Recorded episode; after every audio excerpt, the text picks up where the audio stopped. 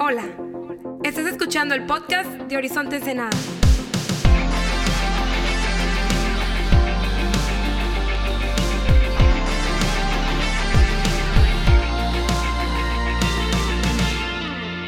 Hey, ¿qué onda? ¿Cómo estamos? Qué chido tenerte en casa un fin de semana más. Si tienes tu Biblia, ábrela a Marcos capítulo 12. Es como la quinta semana que estamos en Marcos 12, pero todo bien. También pido una disculpa de antemano que me andan matando las alergias. No sé si alguien más está sufriendo con eso. Eh, yo soy alérgico a tres cosas. Al polen, a los gatos y al humo del cigarro. Entonces, si me llega a topar un gato fumando, vendiendo flores, me mata. Pero yo creo que hoy fue el cambio de clima y el polen que sí me tiene, pero súper, súper mal. Entonces, si de repente me ando limpiando la nariz desde, desde ahorita, te pido una disculpa. El plan es leer eh, Marcos capítulo 12, del 28 al 34. Oramos y lo consideramos juntos. Dice así. Uno de los maestros de la ley religiosa estaba ahí escuchando el debate. Se dio cuenta de que Jesús estaba contestando bien, entonces le preguntó, de todos los mandamientos, ¿cuál es el más importante? Jesús contestó, el mandamiento más importante es, escucha, oh Israel, el Señor nuestro Dios es el único Señor. Ama al Señor tu Dios con todo tu corazón, con toda tu alma, con toda tu mente y con todas tus fuerzas. El segundo es igualmente importante. Ama a tu prójimo como a ti mismo. Ningún otro mandamiento es más importante que estos. El maestro de la ley religiosa respondió, bien dicho maestro, has hablado la verdad al decir que hay un solo Dios y ningún otro. Además, yo sé que es importante amarlo de todo corazón, con todo mi entendimiento y con todas mis fuerzas, y amar a mi prójimo como a mí mismo. Esto es más importante que presentar todas las ofrendas quemadas y sacrificios exigidos en la ley. Al ver cuánto entendía el hombre, Jesús le dijo, no estás lejos del reino de Dios. Y a partir de entonces nadie se atrevió a hacerle más preguntas. Padre, te pido que nos hables en esta tarde. Es nuestro deseo, como siempre, llegar con el corazón abierto, eh, listo y dispuesto para ser retado, inspirado y transformado por ti. En el nombre de Jesús. Amén. No soy muy fan de las reglas. Siempre se me hace un poco curioso cuando llegas a una iglesia y lo primero que notas son todas las reglas impresas, ¿no? diseñadas con paint, impresas en toda la pared del auditorio. ¿no? Apaga tu celular, no masques chicle, no entres con comida, no corras y, no, soy muy fan de eso. no soy muy fan de, que llegues a una iglesia y que lo primero que veas es el sinfín de, de reglas que puede llegar a tener esa iglesia. Para los judíos, ellos basaban su, religión en algo que se llama el Torah, que son los primeros cinco libros de la Biblia. Y en el Torah existían 613 leyes, reglas que Dios le había puesto a su pueblo y que regían su vida. Era su magna carta, era su constitución, era lo que, lo, que basaban su identidad, era en su habilidad de, cumplir a la mejor de su habilidad eh, esas reglas y esas leyes. Y no sé si sabes eso, no solamente tenían el Torah, que son 613 leyes, sino que tenían el Talmud, que eran las interpretaciones del Torah. Eso no viene en la Biblia, esto es eh, específicamente de, los judíos. El Talmud contiene otras 1500, 1500 leyes. Entonces estamos hablando de que si tú eras un judío devoto en los tiempos de Jesús, tenías 2000 leyes, 2000 reglas a las cuales te tenías que aplicar, 2000 leyes a las cuales tenías que seguir. Sin embargo, veo en Jesús que él tampoco era muy fan de las reglas. No que sean malas las reglas, sino que sean malas las leyes, pero Jesús siempre, a través de sus predicaciones, estaba retando a la gente a ir más allá de las reglas y observar su corazón. Hay una parte que se llama el Sermón del Monte donde dice, ustedes han escuchado que se ha dicho, y cita de la ley, que dice, ojo por ojo, diente por diente, pero yo les digo, no resistas al hombre malo al que te dé una bofetada, ponles la otra mejilla, el que te pide que lleve su carga una milla, llévala una segunda milla. Dice, ustedes han escuchado que se ha dicho, y, cita la ley, no matarás, pero yo les digo, no odien. Han escuchado que se ha dicho en la ley, no, no adulteres. Yo les digo que desear a una mujer ajena es adulterio del corazón. ¿Has escuchado en la ley que dice, no jures? Pero yo te digo, si dices algo, no tienes que jurar para cumplirlo. Que tu sí sea sí y tu no sea no. Lo que Jesús siempre está buscando hacer es ir más allá de las reglas de la ley y tratar con el corazón y tratar con las motivaciones. No es que Jesús es anti reglas. Jesús entiende que es posible seguir las reglas y no tener el corazón correcto, que esa era la esencia de los fariseos seguían las leyes, seguían las reglas, eran bien portados, pero su corazón estaba lejos de ellos. Hay un versículo en Isaías que es el quizá el que más cita a Jesús hablando de los fariseos. Dicen, este pueblo de labios me adoran, pero su corazón está lejos de mí. Jesús siempre estaba buscando ir más allá de las reglas y fijarse en el corazón. Una forma que podríamos decir esto, que, a mí me ayuda a entenderlo como líder y como pastor de una iglesia específicamente, eh, es que no estoy buscando que la iglesia sea dirigida por reglas, estoy buscando que la iglesia sea dirigida por una cultura. que explico lo que quiero decir con eso. Antes Horizonte era una iglesia súper impuntual. Teníamos reuniones de como dos horas y literal la primera hora era en lo que llegaba la gente. Yo diría que el 80% de la gente llegaba una hora tarde a la iglesia. Imagínese usted.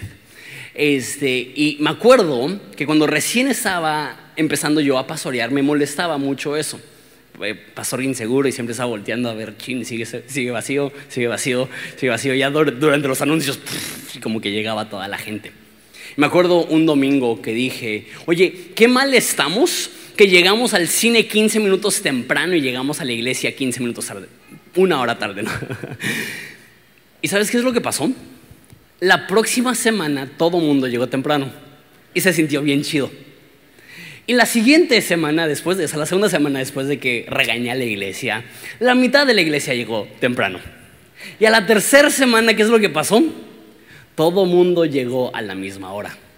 Porque cuando impones una regla, puedes modificar la conducta, pero va a ser temporal. ¿Qué es lo que nos dimos cuenta? ¿Cómo lo hacemos para que la gente llegue temprano a la iglesia? Y de hecho es, impresionante eh, la puntualidad de, la gente en Horizonte. No, somos ingleses ni nada, pero considerando que somos una iglesia en México, somos una iglesia súper puntual. Empezamos y casi está la mitad de la gente y en la primera canción o dos ya llegaron los que, los que iban a, llegar, ¿no? Por fe, no siempre, pero es, normalmente así es. ¿Qué es lo que pasó? Decidimos establecer una cultura donde amamos las reuniones de domingo, donde sentimos que es imperdible, donde sentimos que hay una emoción por no querer perderte ni siquiera un minuto de eso. Y cuando la, gente llega por amor y por gusto, eso es un cambio duradero. Cuando la gente llega porque se siente forzada, porque le estás haciendo sentir culpable si no llegan temprano, eso, eso va a ser un cambio temporal. Eso es lo que Jesús quería hacer. Jesús no estaba buscando forzar a personas a que hicieran algo que no querían, sino transformar su corazón de tal modo que el deseo de su corazón es honrar a Dios en todo lo que hacen. Imagínate, esos hombres tenían dos mil reglas por seguir. Y se acerca un hombre con Jesús. Le dice, ok, de todas esas reglas, ayúdame. ¿En cuál me enfoco? Es lo que empieza en versículo 28 que dice, uno de los maestros de la ley religiosa estaba ahí escuchando el debate se dio cuenta que Jesús había contestado bien, entonces le preguntó, de todos los mandamientos, ¿cuál es el más importante? Ahora te doy el contexto. Los fariseos han estado atacando a Jesús porque lo odian, están buscando matarlo de una forma legítima, entonces intentaron... Eh, eh, inculparlo preguntándole de Juan el Bautista, de, dónde era su autoridad. Lo intentaron hacer con la pregunta del César y lo intentan humillar. Lo vimos la semana pasada con la pregunta acerca de la resurrección de entre los muertos. Entonces los fariseos han estado intentando tenderle una trampa a Jesús y cada vez ha respondido de una manera magistral. Y hay una persona que se da cuenta de eso. Y dice, órale, ese Jesús está pesado, ese Jesús tiene un entendimiento increíble y hay una excepción. Siempre, casi siempre que ves a los fariseos, los escribas, los religiosos, casi siempre están bien mal. Casi siempre no tienen el interés de, saber la verdad. Hay algunas excepciones. En, en, Juan 3 hay un hombre que se llama Nicodemo, que es una excepción que realmente quiere conocer qué es lo que Jesús tiene que decir. Pero en esta ocasión vemos otra excepción. Un hombre que vamos a ver en un segundo que es un hombre sabio, que es un hombre entendido y que deja de buscar retar a Jesús y quiere aprender de Jesús. Qué chido eso, ¿no? Que, de repente creemos la mentira que una persona cerrada, orgullosa, una persona eh, que, que, se la pasa criticando y juzgando y debatiendo, ese tipo de personas no cambian, pero vemos una de esas personas que de repente su corazón se abre y llega de una manera honesta y le dice, Jesús, ayúdame. La pregunta es bien pertinente, como les dije, de las 2.000 leyes que hay, específicamente las 600 leyes que hay en, en el Torah, ¿cuál es la más importante? ¿En qué me enfoco? Una buena pregunta. Jesús le contesta en versículo 29. El mandamiento más importante es, escucha, oh Israel, el Señor nuestro Dios es el único Señor. Ama al Señor tu Dios con, con todo tu corazón, con toda tu alma, con toda tu mente y con todas tus fuerzas antes de decir qué hacer, hace una declaración acerca de, quién es Dios. Y, dice, escucha, oh Israel, el Señor tu Dios es el único Dios. Me encanta que Jesús antes de decirle a este hombre qué es lo que debe de hacer, le recuerda al hombre cómo es Dios. Y lo que significa ese versículo, eh, el Señor, así lo dice la Reina Valera, el Señor es uno. Muchas personas hablan de eso acerca de como para hablar de la Trinidad, que, hay un Dios en, tres personas, pero para los judíos era, más específico que eso. Eh, el punto de vista judío es que en el mundo hay dioses falsos. Y esos dioses falsos no son únicamente imágenes o estatuas, sino que hay seres eh, demoníacos, espirituales, poderosos detrás de cada uno de esos dioses. Entonces, el punto de vista, iba la primera, de quizá varias, que me limpio la nariz. La cultura judía decía que, todos estos dioses tienen espíritus poderosos controlando a la gente. En el Nuevo Testamento también habla un poco de eso, que, Jesús se refiere al diablo, a Satanás, como el príncipe del aire. Y Pablo nos dice que nuestra pelea no es contra carne ni sangre, sino contra huéspedes, ¿cómo se dice? Huéspedes, huéspedes espirituales en lugares, en, la dimensión espiritual. Entonces Jesús, Pablo, los judíos tenían ese entendimiento. Hay, hay pequeños dioses. Sin embargo, la declaración de, de Jesús es, es, hay un único Dios. No es que hay todo un sinfín de dioses y Yahvé y Jehová del Antiguo Testamento es el más fuerte o el más poderoso dentro de un rango sin fin de dioses, sino que hay, hay un Dios y todos los demás dioses, espíritus, fortalezas, fuerzas quedan en un segundo plano. Lo que está diciendo aquí es lo más importante que tenemos que reconocer antes de que intentemos hacer algo para Dios es entender cómo es Dios. Estar impresionados por su poder, por su grandeza, por su autoridad, por, por su carácter y su naturaleza. Antes de que te preguntes qué es lo que Dios quiere de mí, tenemos que responder esa pregunta, ¿quién es Dios? Y, el enfoque de Marcos ha sido en gran parte revelarnos la autoridad de Dios sobre los demonios. Esto se vio mucho al principio, la autoridad de Dios sobre la naturaleza, la autoridad de Dios sobre la religión, la autoridad de Dios sobre el ser humano. Jesús dice, ¿quieres saber qué hacer? Deja empiezo contigo. Reconoce, deja empiezo con esto. Reconoce que hay un Dios Reconoce que ese Dios es sobre todo. Reconoce que Él no tiene rival, que Él no tiene contrincante, que Él está en un plano único, como el único Dios del universo. Y cuando entiendes eso, eso te va a facilitar amarlo de la forma correcta. Porque cuanto más entiendes a Dios y más te clavas en conocer a Dios, más le vas a amar naturalmente. Mucha gente me pregunta, ¿cómo le hago para amar más a Dios? La respuesta no es échale más ganas, la respuesta no es levántate más temprano. La respuesta no es sé más disciplinado. La respuesta no es obtén mayor fuerza de voluntad. ¿Cómo podemos amar a Dios? La respuesta es sencilla, conócelo. Conócelo. Porque cuanto más lo conoces, más vas a, empezar de manera natural y orgánica a empezar a amarle. Él es el único Dios. Y dice que lo amarás con todo tu corazón, con toda tu alma y con todas tus fuerzas. Lo, primero que, dice es que, debemos de, amarle, que nuestro afecto se debe inclinar hacia él, que lo más importante para el ser humano es que cuando veamos cuando veamos a Dios, cuando pensemos en Dios, no lo veamos como una figura externa, lejana, desconectada, que no es personal, que está gobernando el universo de un centro de mando distante, pero no está interesado en nosotros como individuos. Eso dice, lo más importante es que ames a Dios. Y dice cuatro áreas con las cuales debemos de amar a Dios. Y lo primero es, eh, debemos de amar a Dios con nuestro corazón. Ahora, para ti y para mí, cuando decimos te amo con el corazón, eso significa que te amo con mis sentimientos. Eso es lo que tú y yo normalmente estamos hablando cuando hablamos del corazón. Pero para la cultura judía el corazón era mucho más amplio que eso. Hay, un versículo en Proverbios que dice, cuida tu corazón porque del corazón fluye la vida. El corazón para el judío era el centro de mando, el centro operativo de, de, del humano. Entonces cuando dice, ámalo con todo tu corazón, no está diciendo, ten sentimientos cálidos de, afectos hacia, de afecto hacia Dios, aunque eso es importante, lo veremos en un segundo. Lo que está diciendo es, para amar a Dios, lo más importante es rendirle el control de tu vida a Dios.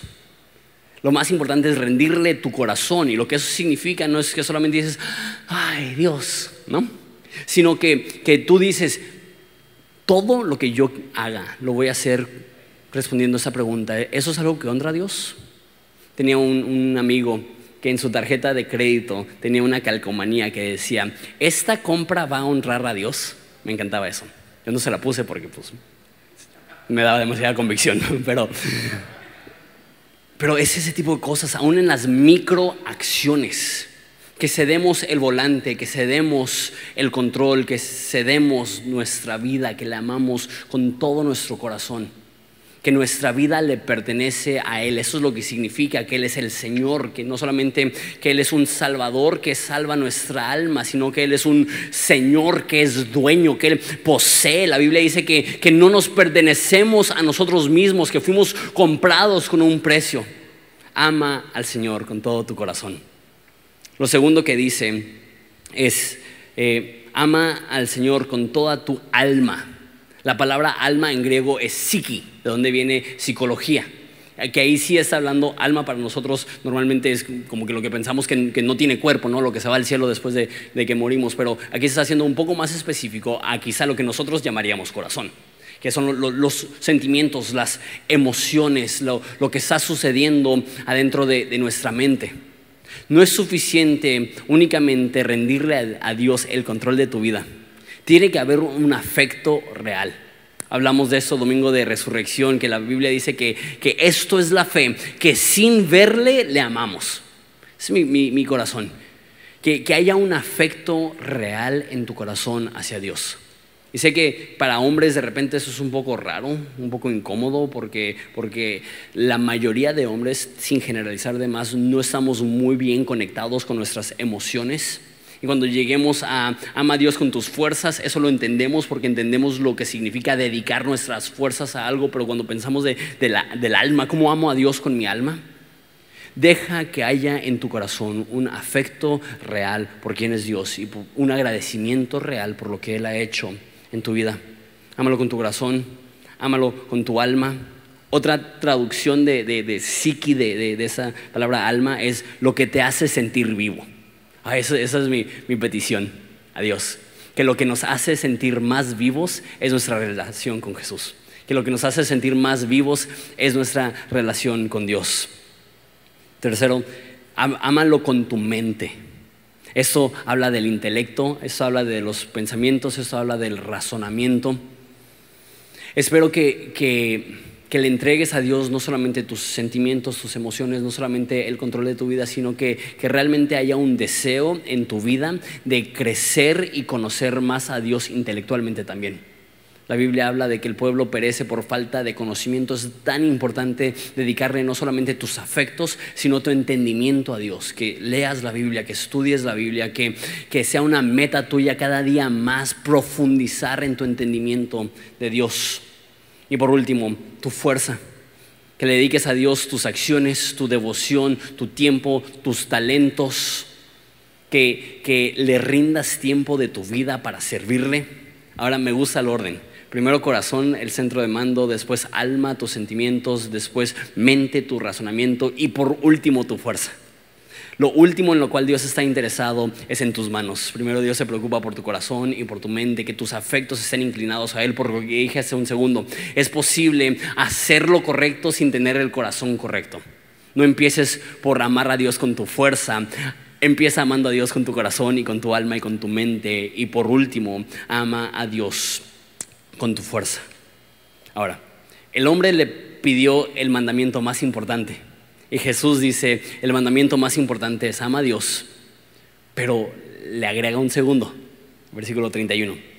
El segundo es igualmente importante. Ama a tu prójimo como a ti mismo. Ningún otro mandamiento es más importante que estos. Entonces incluye ama a tu prójimo. ¿Por qué? Porque no puedes simplemente decir ama a Dios y es suficiente. Porque Jesús entiende que el amor vertical hacia Dios se manifiesta en el amor horizontal hacia la gente. Que es imposible, nos dice la Biblia, amar a Dios y no amar a los humanos. Van de la mano, están ligados, es inseparable. Es imposible decir, yo amo a Dios y no ser una persona amorosa hacia las personas que nos rodean.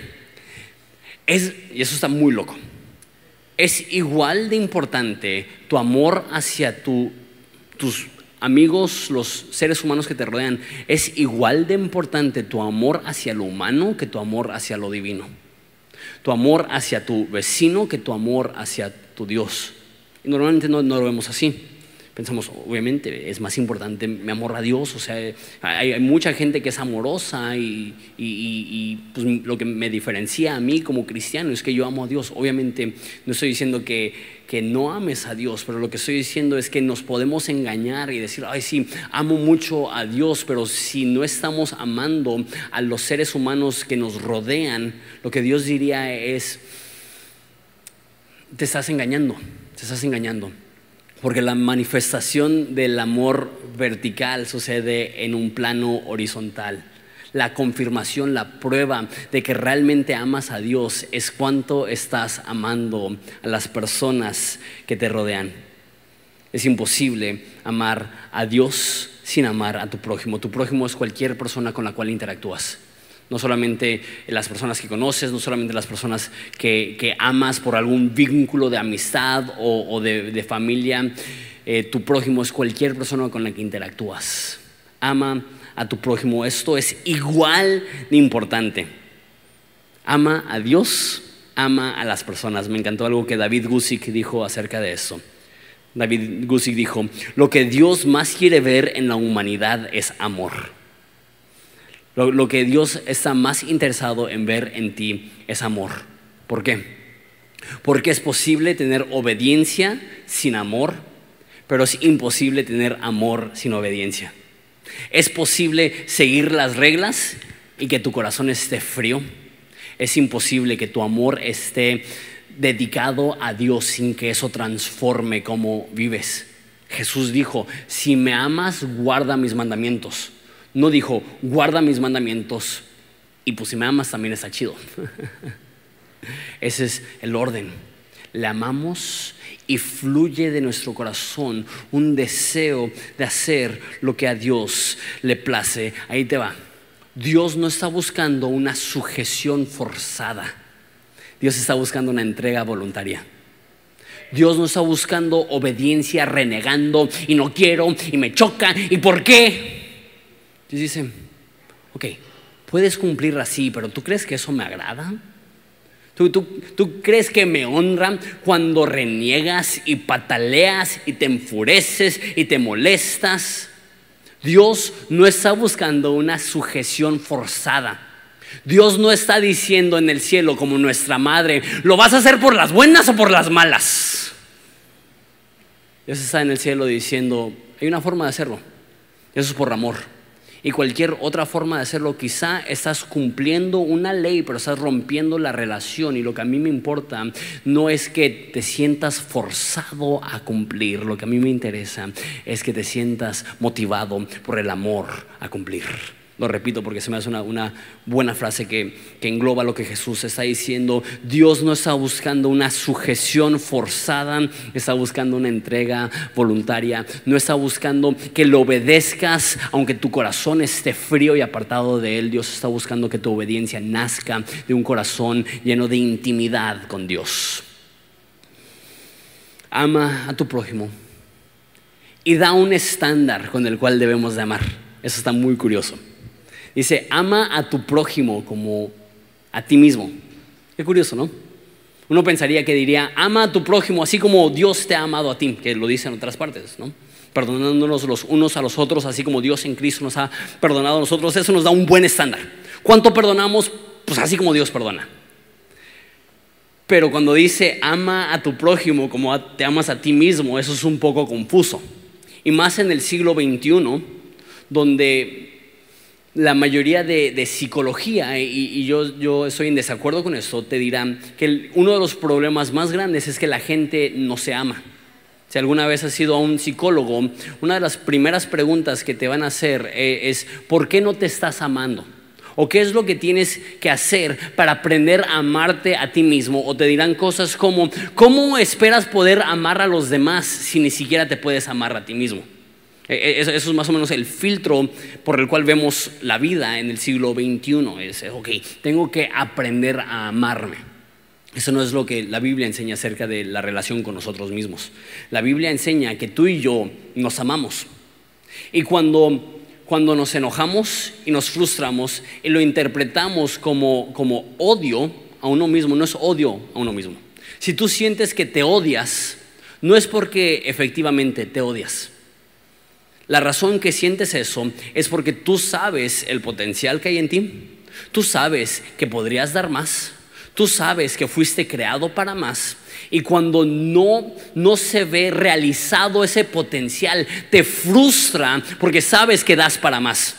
Y por eso sientes cierto odio, pero no es porque te odias, es porque te amas y te valoras y te frustra que no eres más paciente, te frustra que no eres más disciplinado, te frustra que no eres más amoroso, te frustra que no eres más aventurero, te frustra, llena el espacio vacío. Esa frustración no es una manifestación de autoodio, es una manifestación de que te amas tanto que te frustra que no estás donde quisieras estar. La Biblia nos presenta esa idea el problema no es que no nos amamos. El problema es que mal aplicamos ese amor. Que creemos que la mejor forma de amarnos es el autoservicio, es la autosatisfacción. Y creo yo, esa es la razón que tanta gente vive tan frustrada. Cree que la necesidad de amor se puede saciar con uno mismo cuando más te enfocas en tus necesidades y en tus deseos, en lo que a ti te gusta hacer, más pleno te vas a sentir. Eso no es lo que enseña la Biblia. La Biblia enseña, más bienaventurado es dar que bendecir. En el contexto del matrimonio, la Biblia dice que el que ama a su esposa, a sí mismo se ama. ¿Qué es lo que está diciendo? La mejor forma de mostrarte amor propio no es sirviendo tus propias necesidades. La mejor forma de mostrarte amor propio es sirviendo las necesidades ajenas.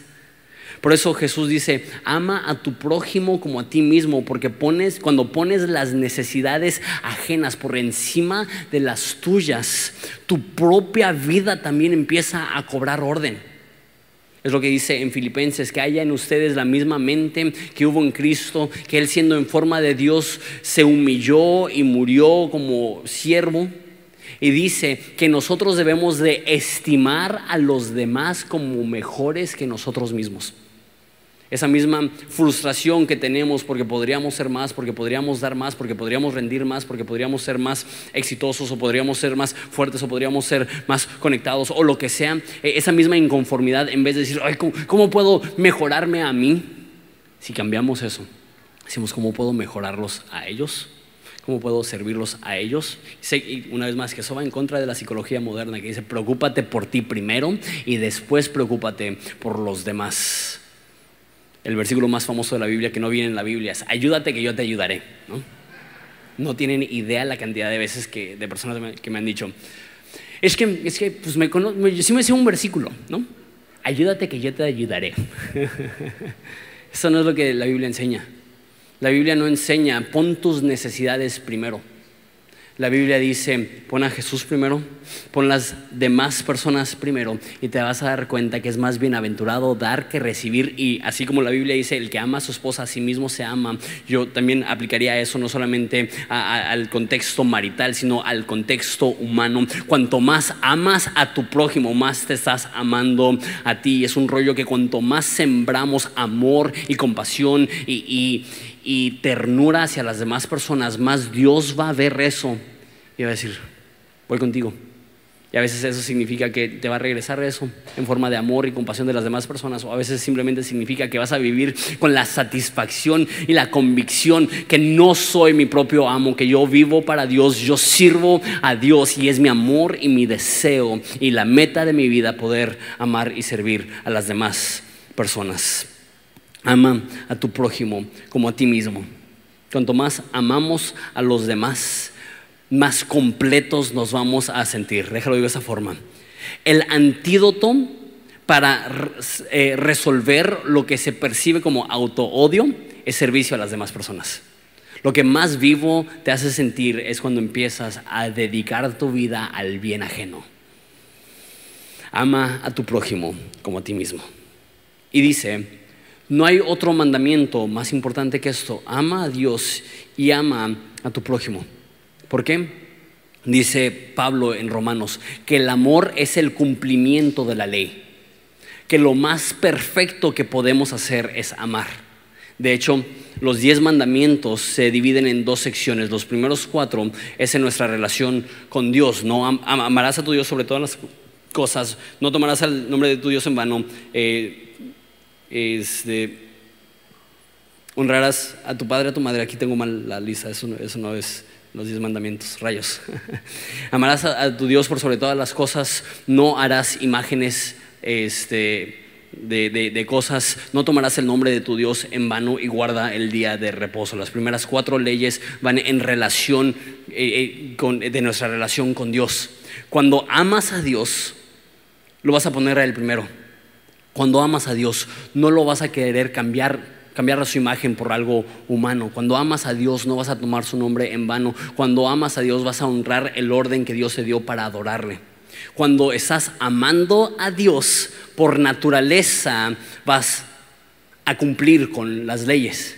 Y las últimas seis leyes son en referencia a las relaciones humanas. No matarás, no darás falso testimonio, no codiciarás, no cometerás adulterio. Y las otras dos leyes que ya no le tengo confianza a la lista que agarré de internet. que, que si estás amando a Dios, perdón, si estás amando a tu prójimo, no vas a querer quitarle algo que le pertenece. Estás amando a tu prójimo, no vas a querer destruir a través del adulterio. Si estás amando a tu prójimo, no vas a querer destruir a través de homicidio. Si estás amando a tu prójimo, no vas a querer destruir a través de falso testimonio. Como dije, la ley de Moisés tenía 613 leyes. Y tantos cristianos se clavan en, ok, entonces, ¿cuáles leyes aplican a nosotras? Porque no todos. ¿Sabes cómo sé que no todas las leyes aplican a, a nosotros? Porque uno, hay leyes que ya se cumplieron en Jesús. Los sacrificios ya se cumplieron en Jesús. Hay otras leyes que son específicamente para los judíos y no para las demás personas. El, código de la alimentación y todo eso. Bendito Dios, podemos comer camarones y, y puerco. Eso es una bendición divina. Pero hay un friego de leyes. Entonces la pregunta es, ¿cómo sabemos cuáles? Es fácil. No te enfoques en la letra de la ley. Enfócate en esto cuando estás decidiendo qué hacer.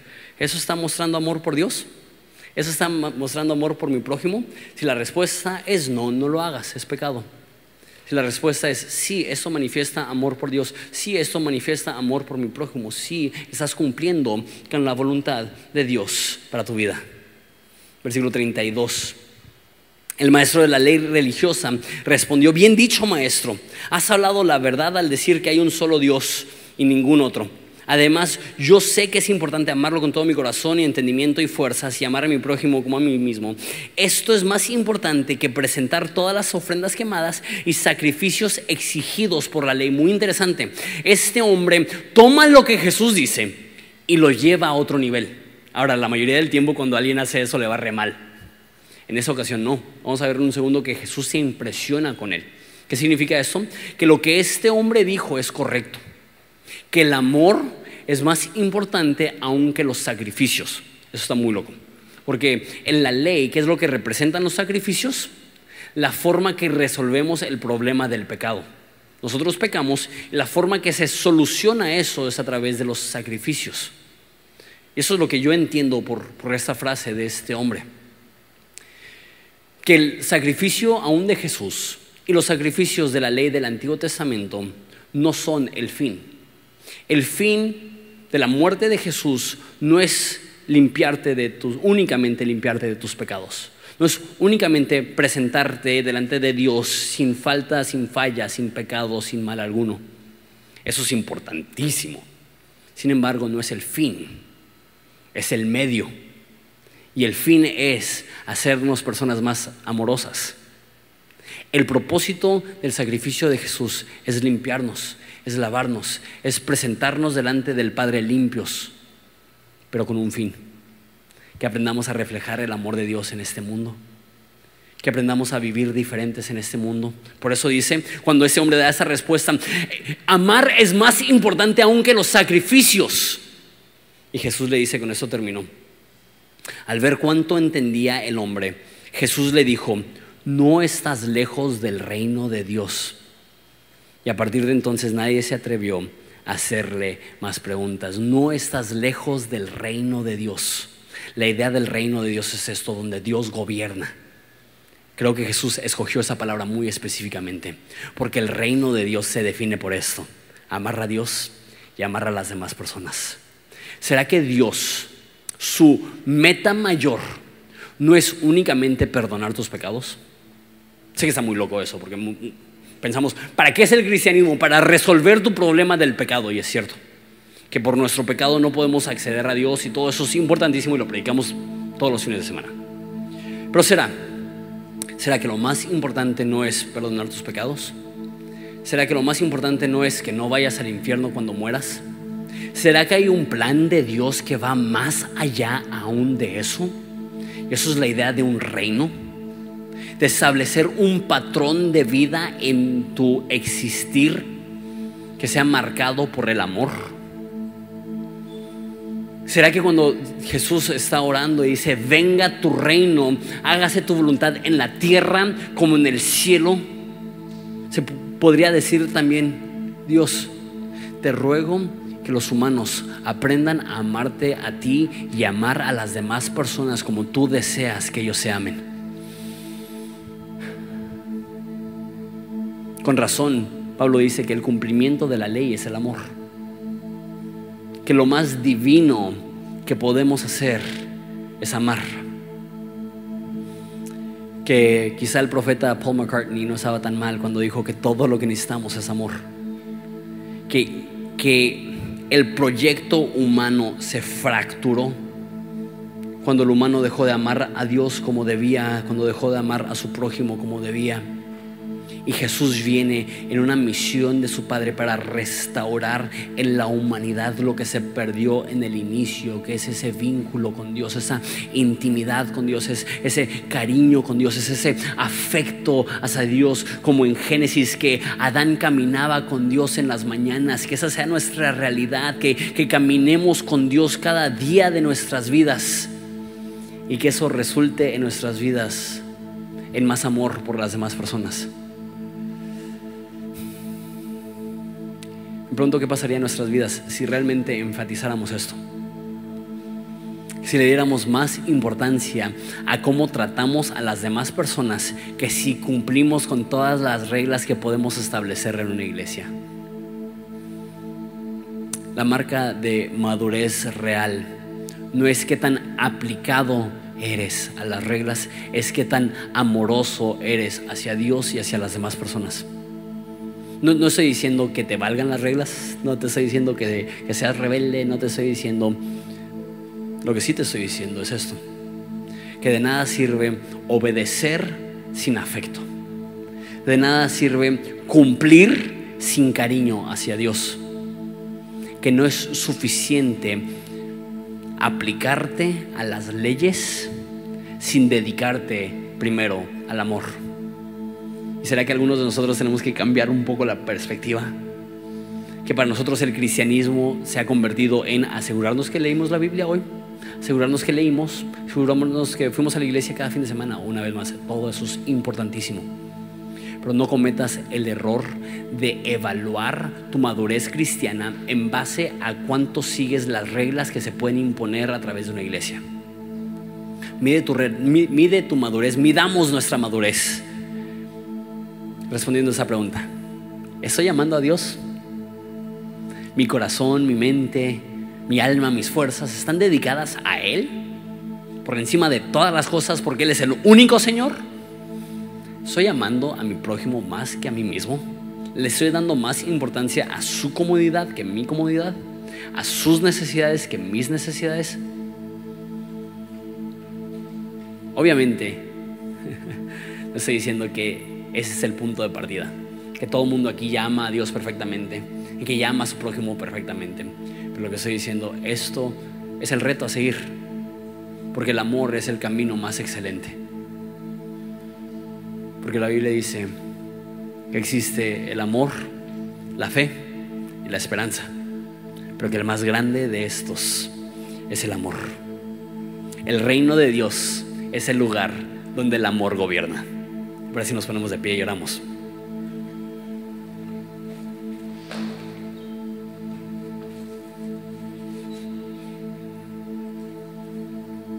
Sabes, Jesús está hablando con este hombre y le dice, no estás lejos del reino de Dios.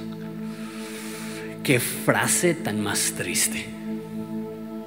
Qué triste pensar es posible estar cerca del reino de Dios y perdértelo.